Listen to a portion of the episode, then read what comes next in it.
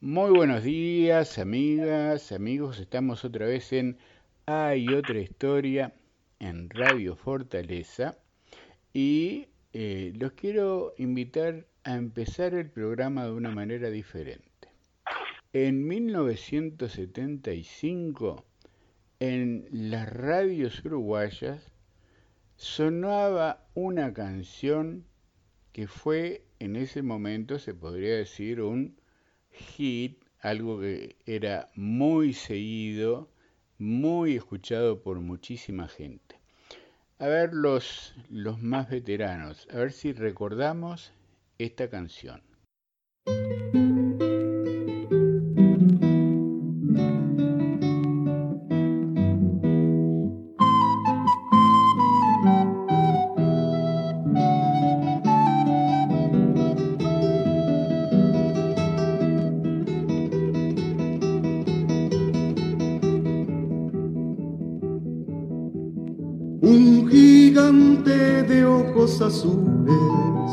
Amaba una mujer pequeña cuyo sueño era una casita pequeña como para ella que tuviera al frente un jardín con temblorosas madres selvas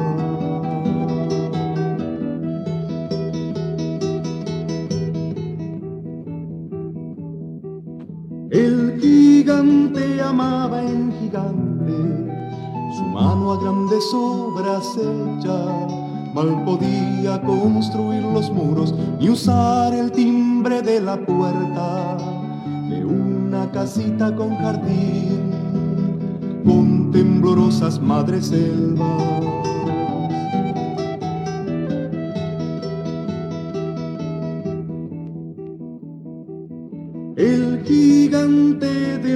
Azules amaba esta mujer pequeña que pronto se cansó mimosa de tan desmesurada empresa que no concluía en un jardín con temblorosas madres.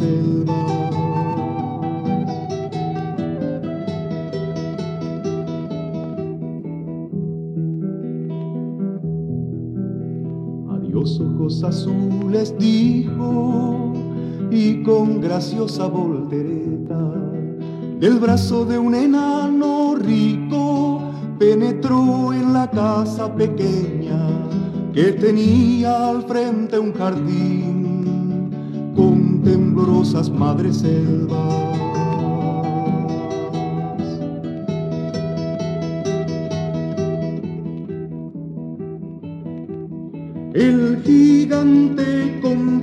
llora.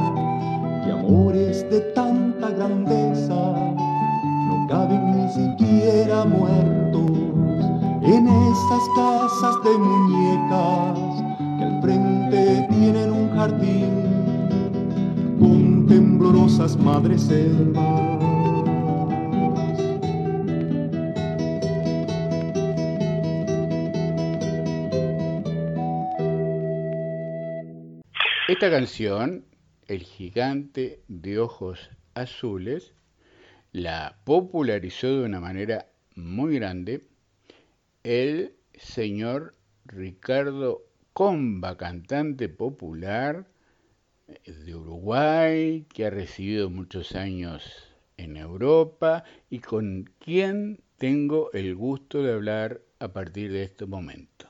Hola Ricardo, ¿cómo estás? Muy bien, gracias, muchas gracias. Un gran saludo para ti y para todos los oyentes de tu espacio. Este, aquí estoy, yo estoy en Montevideo, encerrado, como, como medio país, o más o menos, sí. Este, y siempre produciendo canciones. Eso fue toda la vida mi oficio. Tengo tres oficios y uno de ellos es el de canto popular. Cuéntanos, vamos a tener un rato largo para ir hablando, Ricardo. Eh, yo recuerdo, eh, recuerdo clarito, ¿no? El, cómo impactó a muchísima gente este tema, el gigante de ojos azules. Y después, bueno, era el momento muy terrible de la dictadura, el año 75, quizás de los años más duros en cuanto a represión. Mucha gente se tuvo que ir del país. Tú también te tuviste que ir y te fuiste a España. Sí, efectivamente. Sí, me fui a Barcelona. Me fui a Barcelona. El, el gigante, yo en realidad la grabé en el año 74. La persona que toca allí se llama Mariana Berta. Era una alumna mía del NEMUS. El NEMUS era la academia que dirigía Biglietti y con quien yo aprendí a tocar la guitarra durante muchos años. Y eh, ella tenía 17 años. Luego cuando volví al país, hablo de muchos años después, 26 años, 27 años después, Mariana era el primer oboe del SODRE, el primer oboe de la banda municipal y después se hizo eh, primero, el primer corno inglés del SODRE. Y íbamos a grabar esta canción de nuevo, la habíamos armado toda, pero además con ella tocando varios instrumentos sin, sin, dejando clara la letra y lo, esencial de la canción, este, pero hacerla, rehacerla, ¿no? Ya con otra madurez. Y no, no se pudo hacer porque falleció Mariana. Y no la, no la grabé nunca más y pienso ahora quizá la grabe de otra manera que un poco en su homenaje. ¿no? Mm. Es un texto de Nazim Hikmet, un poeta turco, y la música es de Numa Moraes. Y yo la canté en aquel momento porque no quería que, siempre quería que, que Numa estuviera presente esencialmente fue por eso, aparte de que me gustaba. Y tuve la suerte de que funcionó en aquellos, en aquellos años. Eh, me hablaste de tres oficios o tres trabajos. Eh, uno es el de cantante de toda la vida, cantante, compositor. ¿Los otros cuáles son? Sí, el otro soy maestro de escuela, jubilado, ya, pero toda la vida fui maestro de escuela y este soy fotógrafo también. Y ya en, el, en, ese tiempo, antes de irte del país, eh, ¿también era fotógrafo y maestro, sí, además de cantante? Sí, sí. Mira, justamente con esta pandemia, yo me compré en el último viaje, que fue en el 19, pues yo no pude viajar más, yo viajo todos los años este, por allá porque tengo mis cotos de casa de, cantor, ¿no? Ahora hablamos de todo. Me traje en Europa, por Europa, y me traje un escáner de transparencias, de diapositivas y de negativos. Entonces estaba digitalizando todos los negativos de mi vida. Y me acuerdo de fotos de cuando, hay fotos de cuando tenía 11 años, sacadas por mí, cuando me regalaron la primera máquina de 35 milímetros, porque antes sacaba con, lo que podía. Pero toda la vida fue una cosa que me gustó y te diría que me, son actividades totalmente distintas, pero si me das a elegir, eh, no sé si me quedo con la, con la música o con la guitarra o con el magisterio, no sé. las tres cosas las hice con, con gusto siempre no, no había una que superara a la otra. Cuéntanos, ¿cómo llegaste a la, a la música y a decir esto de cantar es mío, es mi cosa, es lo que me gusta? Mira, lo primero que ¿Cómo llegué a la música? Porque una vez en la escuela que yo iba, que era la escuela 83, acá de Montevideo, fue un, grupo de la escuela de iniciación musical a tocar. Entonces, mi primer instrumento, eh, el que me gustó más cuando lo vi allí, fue el violín. Y estudié 10 años de violín. Y tocaba, y en muchas grabaciones toco el violín yo. este, pero ya no lo toco más, lo tengo acá y lo tengo a la venta. ya no quiero tocar más violín. Este, a partir de allí, ¿qué pasa? Que cuando salíamos con, muchos, con amigos, con todo eso, con, gente de, de acampada, de, qué sé yo, de farras o lo que sea, el violín era una cosa que era imposible. Entonces me puse a tocar la guitarra. Pero rascaba la guitarra hasta que dije, no, tengo que tocar. Entonces yo tenía gran debilidad por la, por, por la guitarra de Miglietti, no por, no por el instrumento físico, sino por cómo tocaba. Y en una actuación, me acuerdo en el, en el, en el Paraninfo del municipio allí, él estaba tocando y me arrimé y le digo, ¿vos das clases? Sí, bueno. Entonces ahí empecé la relación con, con Daniel y este, me enseñó muchas cosas hasta que se fue, después seguí estudiando hasta que me fui yo con César Amaro. este, César Amaro creo que estaba trabajando o estuvo trabajando un tiempo en la Casa de Cultura de, Rocha. Ah, Tengo sí, sí, sí. Este, y dos por tres hay un homenaje a César y yo voy a tocar siempre. César, además nos hicimos amigos. Y, eso es una cosa muy seria cuando uno tiene un amigo. Por supuesto. César cuando iba a tocar Europa siempre pasaba por casa. Siempre se quedaba una semanita allí. Este, y era un concertista, para mí lo mejor que, que dio este país. Hay muchísimos buenísimos. Eh. Y ya entramos en gustos, pero para mí César es el número uno. O sea que tienes una formación clásica eh, y después todo eso fue a tu experiencia en, en, como cantante popular. Tengo, tengo, una formación clásica porque además en mi casa se escuchaba muchísima música clásica.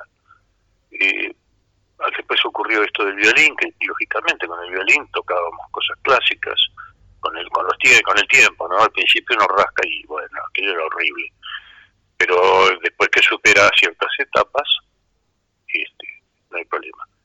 Y cuando llegaste a, España, a Barcelona, eh, ¿cómo fue recomenzar? Bueno, la ida a Barcelona fue bastante complicada porque yo no, nunca pensé irme del país. Yo era de los que iba a pagar la luz. Mm. Pero mi señora, entonces, la que era entonces mi señora, quedó embarazada, al mismo tiempo a mí me dijeron que me trasladaron a la escuela de Villa García, no sabía que me iban a echar, y bueno, y estaba buscando, porque además hubo llamados de, atención de las autoridades del momento sobre la copla, una de las canciones que yo hacía. de eso vamos a hablar ahora, sí. Yo vi que se venían cosas difíciles y le escribí a un amigo, Quintín Cabrera, que es un cantor, era un cantor, pobre, falleció hace poco, este, y hizo los trámites en Edixa, que era una casa grabadora de Cataluña, y para allá fuimos, para allá fuimos, para Barcelona. Y ahí, ¿cómo empecé? Bueno, eh, fue, muy duro todo. Tuve ayuda de Quintín mucha, y tuve ayuda también de gente de la nueva canción catalana, sobre todo de Piedra Serra, Marina Rosell y una cantante mm, castellana, también bastante importante, eh, que me fueron pasando cosas y después la gente es muy solidaria y te va armando actuaciones o, y, bueno y cuando empieza a funcionar eso cuesta ¿viste? viste es como como no sé como arrancar una bicicleta cuando le pones el piñón más chiquitito que cuesta un montón y después vas a una velocidad barra. Bueno, fue una cosa así. Y háblame de la copla. La copla fue otro de los temas, es uno de los temas fundamentales en tu vida. sí, sí, la copla tuve mucha suerte yo con esa canción. Un amigo me dio un libro de, de Manuel Machado, el hermano de Antonio Machado, y me dice, mira, porque yo estaba buscando poesías o algo, me dice, mira, toma esto, mira este libro. Entonces me lo da y me lo dio casualmente abierto en la página de la copla. Él ni sabía que me lo daba ahí. Y yo la miré y digo, pum, al otro día ya tenía música. Y entonces la grabé. Este, la grabé solo, en aquel momento grababa solamente con la guitarra. Después, eh, con el tiempo, sé que hubo mucha gente que la, que la estuvo cantando y tuve la suerte que en el año 76, a los, a los pocos meses de llegar, hubo un homenaje por los 40, los 40, los 40 años de la muerte de, García Lorca, y fui, yo estaba en, Andalucía, y fui a tocar a un festival que se hizo, un homenaje que se le hizo por esa fecha tan, tan macabra, y canté la copla. En ese lugar estaba el grupo Harcha, y eh, estando el grupo Hercha, uno se me arrimó y me dice, esa cancioncilla que tú tienes, me dice. Le digo, sí, la copla. Y, este, me dice, ¿y nosotros podríamos cantar esa canción? Y no sé qué. Pero ¿sabes cómo? Yo rogaba para que me la cantaran. Entonces, este, nada, ellos, ellos tienen una versión de esta, de esta canción, que salió en España, salió en México, salió en Centroamérica, en Colombia, en Venezuela no salió en ningún lugar más que yo sepa. Digo por lo, porque yo recibo derechos de eso, ¿no? Y, este, y es una de, de las canciones con las que, que, no, que no faltan nunca en un recital que yo haga, sobre todo el comienzo. en general la canto de saque. Es como una definición además, ¿no? Porque hay una parte que, dice, procura tú que tus coplas vayan al pueblo a parar, aunque, aunque dejen de ser tuyas para ser de los demás. Ahí está. Entonces pienso que, que es un poco la esencia de lo que yo quiero hacer con la canción. Y cuéntame, Ricardo, esos años en España, que fueron muchos, ahora dime cuántos, eh, hicieron que allá seas tan conocido como lo eras cuando empezaste acá, ¿no? A tal punto... Vos, vos sabés que es distinto. Es distinto. Es distinto. En ciertos círculos sí era conocido. Pero luego eh, yo lo que hago, y lo hago todavía, cuando voy, mando eh, un, historial, un currículum, con discos, con, prensa, con todo, todo, todo es como una carpeta que le voy mandando a ayuntamientos donde yo sé que ayuntamientos, digamos, son municipios.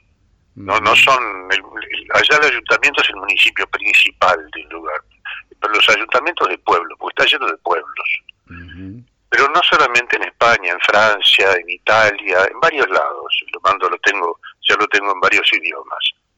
Entonces, allí, sobre todo, te digo lo que conozco de cerca, que es España, no tenés el amigo que te ah, vas a ver que te acomodo acá y este, no, eso no existe. Hay una comisión de gente que estudia las propuestas que hay.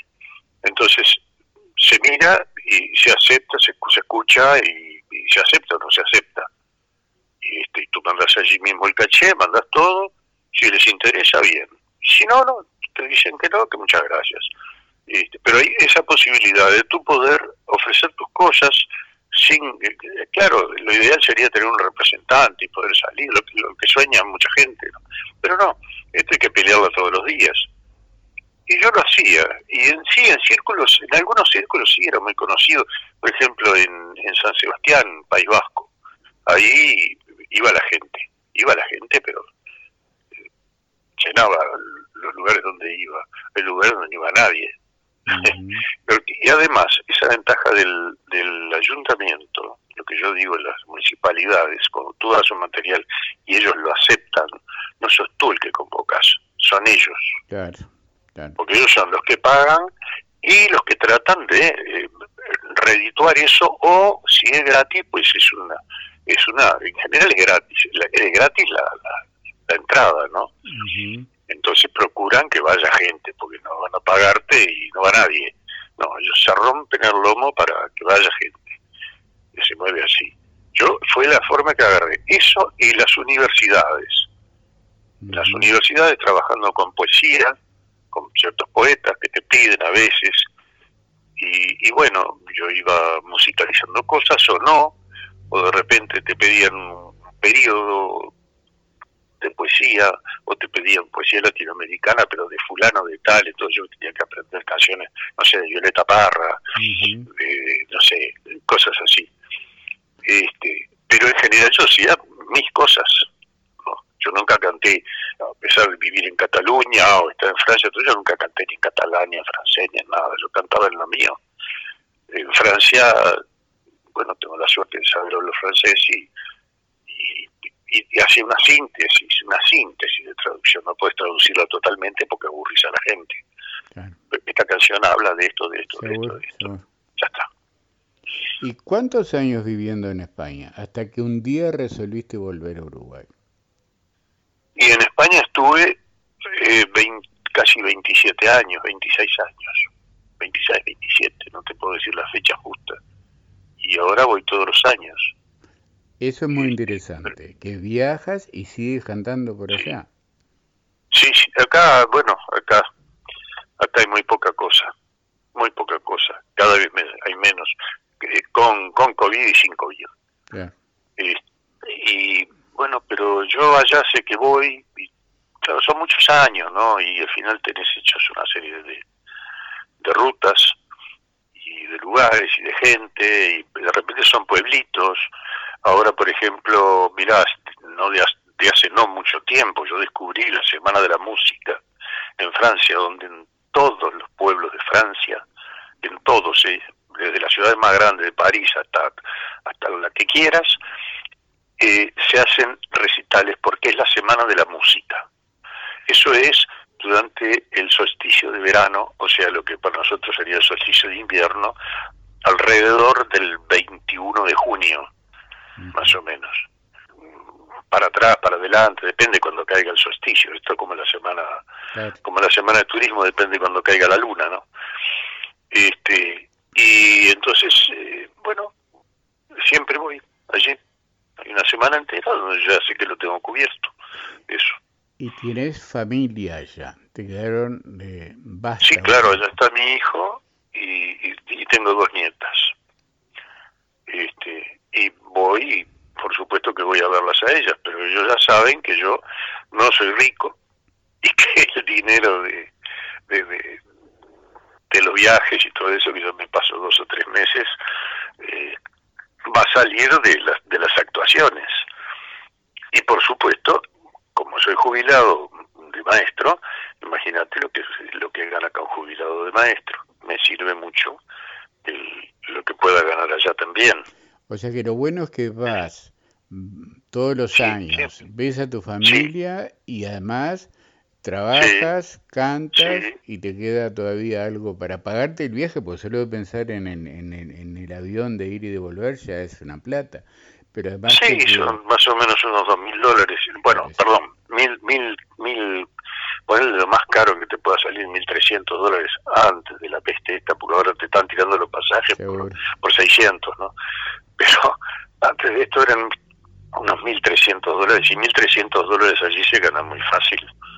Allí, y después de dar muchas vueltas y muchos y haber estado muchos años, no es que llegues y estás cobrando eso, oh, mira lo que he cobrado, no no es siempre así. A veces estás cantando por 300 euros, pero 300 euros es mucho dinero, son 15 mil pesos. A ver quién, quién, cuántos lo sacan. Los, estamos hablando, los grandes sí que ganan aquí. Este, están ganando 6, 5, 6, 7 mil dólares. Pero el resto de cantores, la montonera de cantores, aparte de cantar muy poco, este, los, los los sueldos, los ingresos, los son bajos. Lógico. Y en ese proceso que se fue dando para decir, me vuelvo a Uruguay, si bien tu situación no has contado, eh, es especial porque estás volviendo a, España muy seguido todos los años, pero el hecho de decir me vuelvo a Uruguay, a la realidad uruguaya más o menos en qué año fue y cómo fue que se dio eso.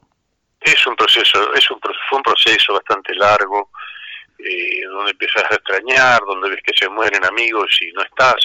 Eh, una de las muertes que a mí me, me marcó más fue la de Elías Este, que, seguramente lo conocía Por supuesto, la 30. Trabajamos en la 30 juntos. bueno, era muy amigo con el que Y y eso a mí me dejó muy, muy marcado. Digo, a mí no se me muere un amigo más y mi hijo era ya, ya había pasado los 20, 22 años, tenía dos carreras, eh, se podía ganar la vida y, bueno, y a mí me dio un ataque de volver y, volví.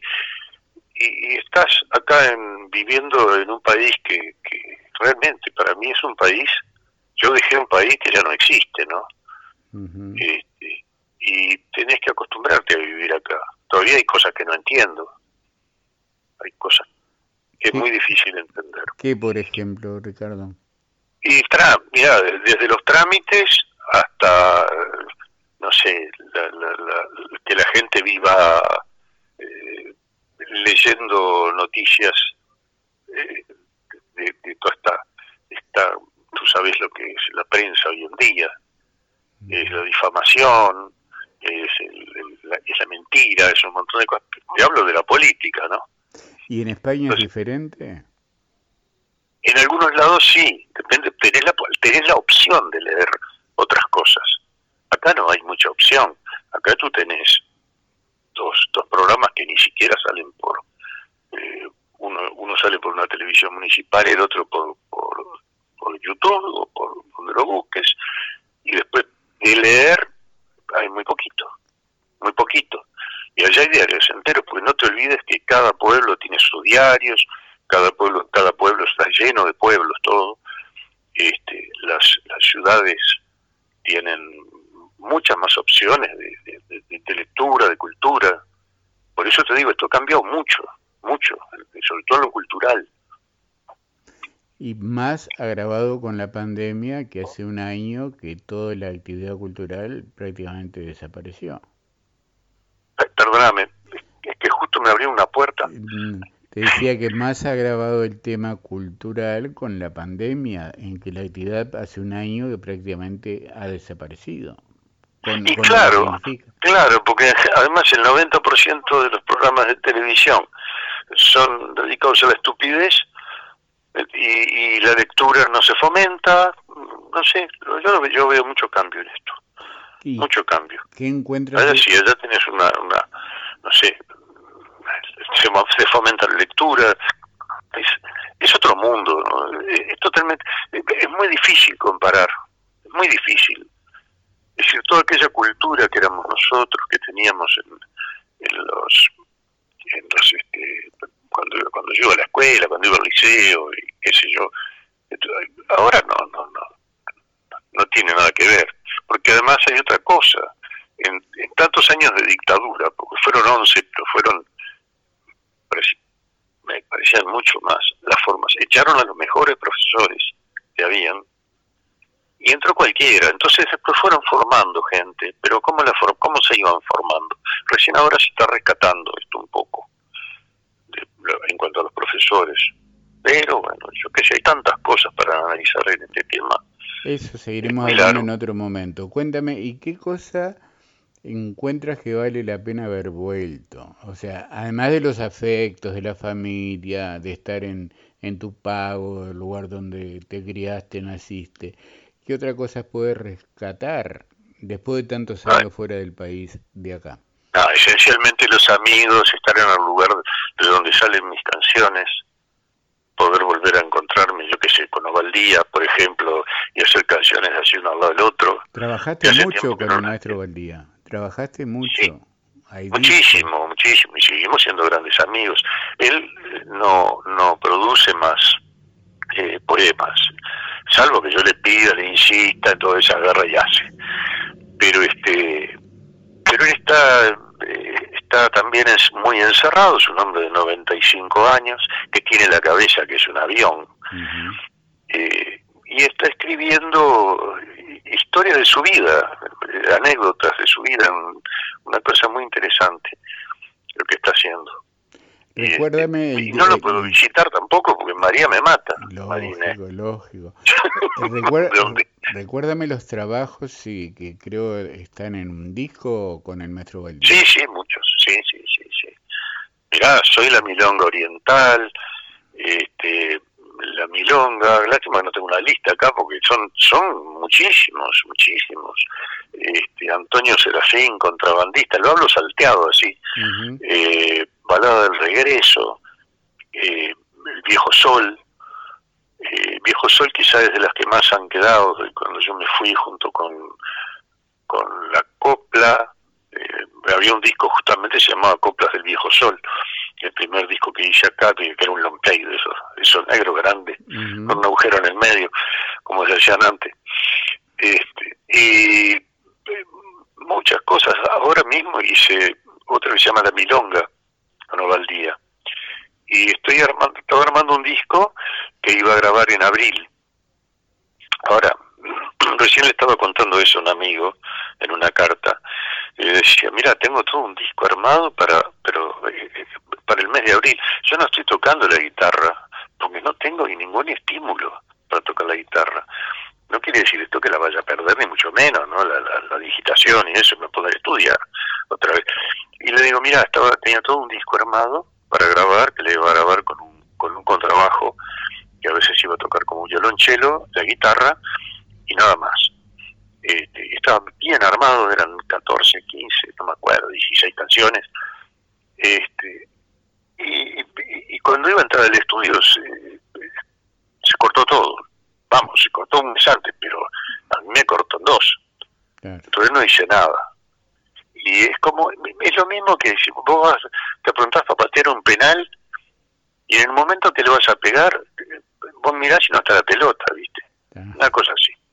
Eh, ¿Sigues escribiendo todos los días? ¿Cómo, cómo es tu día a día de, maestro jubilado y, músico y, cantante? Sí, estoy escribiendo unos cuentos, este, estoy justamente digitalizando toda la fotografía de mi vida, por todas las que pude rescatar después de mudanzas, divorcios y demás, que se perdieron varias, pero tengo los originales, entonces voy a escanear eh, de forma tradicional, o sea, no escanear un negativo, sino escanear como con un escáner común. Este, porque no quiero que eso se pierda, se va a terminar perdiendo porque las emulsiones se pierden, se, echan a perder, se ponen amarillas, etcétera. Eh, después estoy haciendo, mm, mirá, ayer estuve cableando un poco la casa ordenadamente para, para que funcionara mejor internet. Este, y bueno, vamos, voy haciendo cosas todos los días. Pero además eres, un hombre con, con, capacidad de carpintero, haces carpintería también. Sí, también, también, también. Los muebles de esta casa los hice casi todos yo, los que están aquí. Aprendí en el pueblo. Claro, yo llegué verde del pueblo. Eh, como, como persona, eh, yo no sabía, trabajaba de maestro, venía a mi casa que estaba alquilada y todo, pero no me tuve que resolver las cosas decir, las resolví estudiando en un momento y después, eh, en fin, iba viviendo, ¿no? Pero cuando llegué allá, llegué a una casa que no tenía muebles, no tenía nada. Entonces eh, empecé, a, hablé con un carpintero, que, al final nos hicimos amigos, y me iba explicando cómo se hacían las cosas. Era un carpintero de escuela que había estudiado en la Escuela de Artes y Oficios de París, porque había sido uno de los hijos de emigrantes de la guerra, de la, de la este, el golpe, el golpe de Estado este que dio Franco, ¿no? Entonces los padres se habían ido para, París y él estudió allí. Y, y tiene una formación impresionante y un gusto bárbaro. Entonces me enseñaba cómo hacer, cómo solucionar problemas. Y fui aprendiendo, le fui tomando el gustito.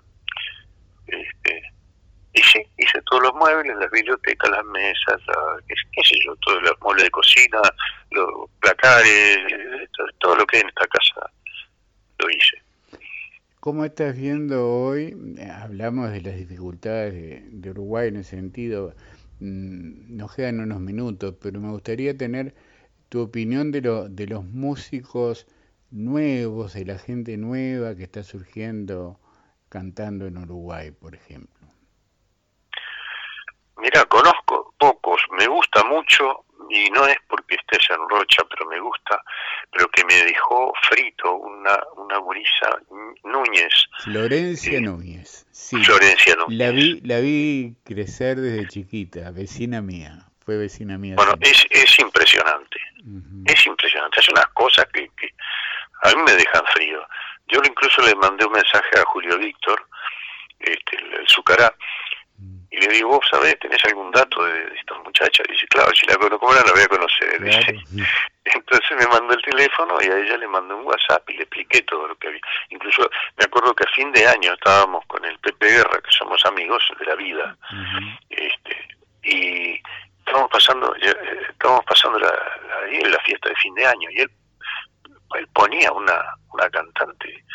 ¿Está quién es? Le digo, es una cosa bárbara. Ah, es impresionante, me decía el Pepe y entonces estaba pasando canciones de ella y ahí fue que la conocía, o sea que la conocí a fin de año. Eh, yo no sabía ni que existía, pero ella es una, una maravilla. Es. Ahora, después yo, yo no, no, sé, me cuesta mucho destacar gente, porque siempre me va a quedar alguno, pero eh, puedo destacar a esta porque es, es, está sobre los, sobre los demás lejos, así, es como el chaná. Le voy, a hacer, le voy a hacer llegar esta grabación a Florencia, que se va a quedar muy contenta, estoy seguro que sí. Eh, sí, es, excelente. Ricardo, se nos fue el tiempo. Vamos a seguir charlando en algún otro momento para conocer más de, de tu vida, tu historia. Hoy fue, digamos, un puntapié inicial y fue muy bueno. En mi caso, bueno, poderte estar entrevistando a ti que en su momento, eh, bueno, fui tu fan, se puede decir, de aquellos años, y que me pregunté, digo, ¿qué se hizo este hombre? ¿Por qué no supe de él? Bueno, era cuando estabas en España y después ibas y venías. Fue un gusto y, y, por un accidente de una amiga en común quedamos en contacto y por eso te saliendo esta charla. Así que... Eh, te, quería, te quería contar una cosa, esto de los... Yo canté en las universidades y quedó... Empecé de una manera muy curiosa yo en ese momento eh, hice una licenciatura, yo hice una licenciatura de geografía en la parte de, este, de cartografía y fotointerpretación. Cuando estaba estudiando me dijeron, habían escuchado y me dijeron si no quería hacer una actuación en la universidad. Digo, sí, cómo no. Entonces la empecé a hacer y después salió una profesora de literatura a decirme si quería hacer así. Y ahí empezó el tema de las universidades ¿Entendés? que fíjate que salen las cosas, nunca sabes de dónde van a salir las cosas. Sí, es así, es así. La vida es así y es lo bueno que, que nos sorprenda de estas maneras, así que está muy bien. Eso. Sí, sí, sí, sí. Ricardo, te mando un abrazo, seguiremos en contacto y te agradezco mucho esta charla. ¿Cómo no? Cuando, cuando estoy a la orden siempre, y más ahora que ya te digo, me acabo de dar un pedazo de vacuna, espero la otra y mientras estoy encerrado porque no tengo ganas de contagiarme. Por supuesto, estamos todos en eso. Lo, lo bueno de esto es que estamos todos en eso, que no es consuelo tontos, pero estamos, todo el país está en eso. Gracias. Bueno, hasta pronto. Un abrazo grande a ti y a todos tus escuchas. Amigas, amigos, estuvimos hoy con Ricardo Comba un artista popular uruguayo de muchísimas décadas de trayectoria con quien tuvimos el placer de tener esta charla. Nos vemos mañana, gracias.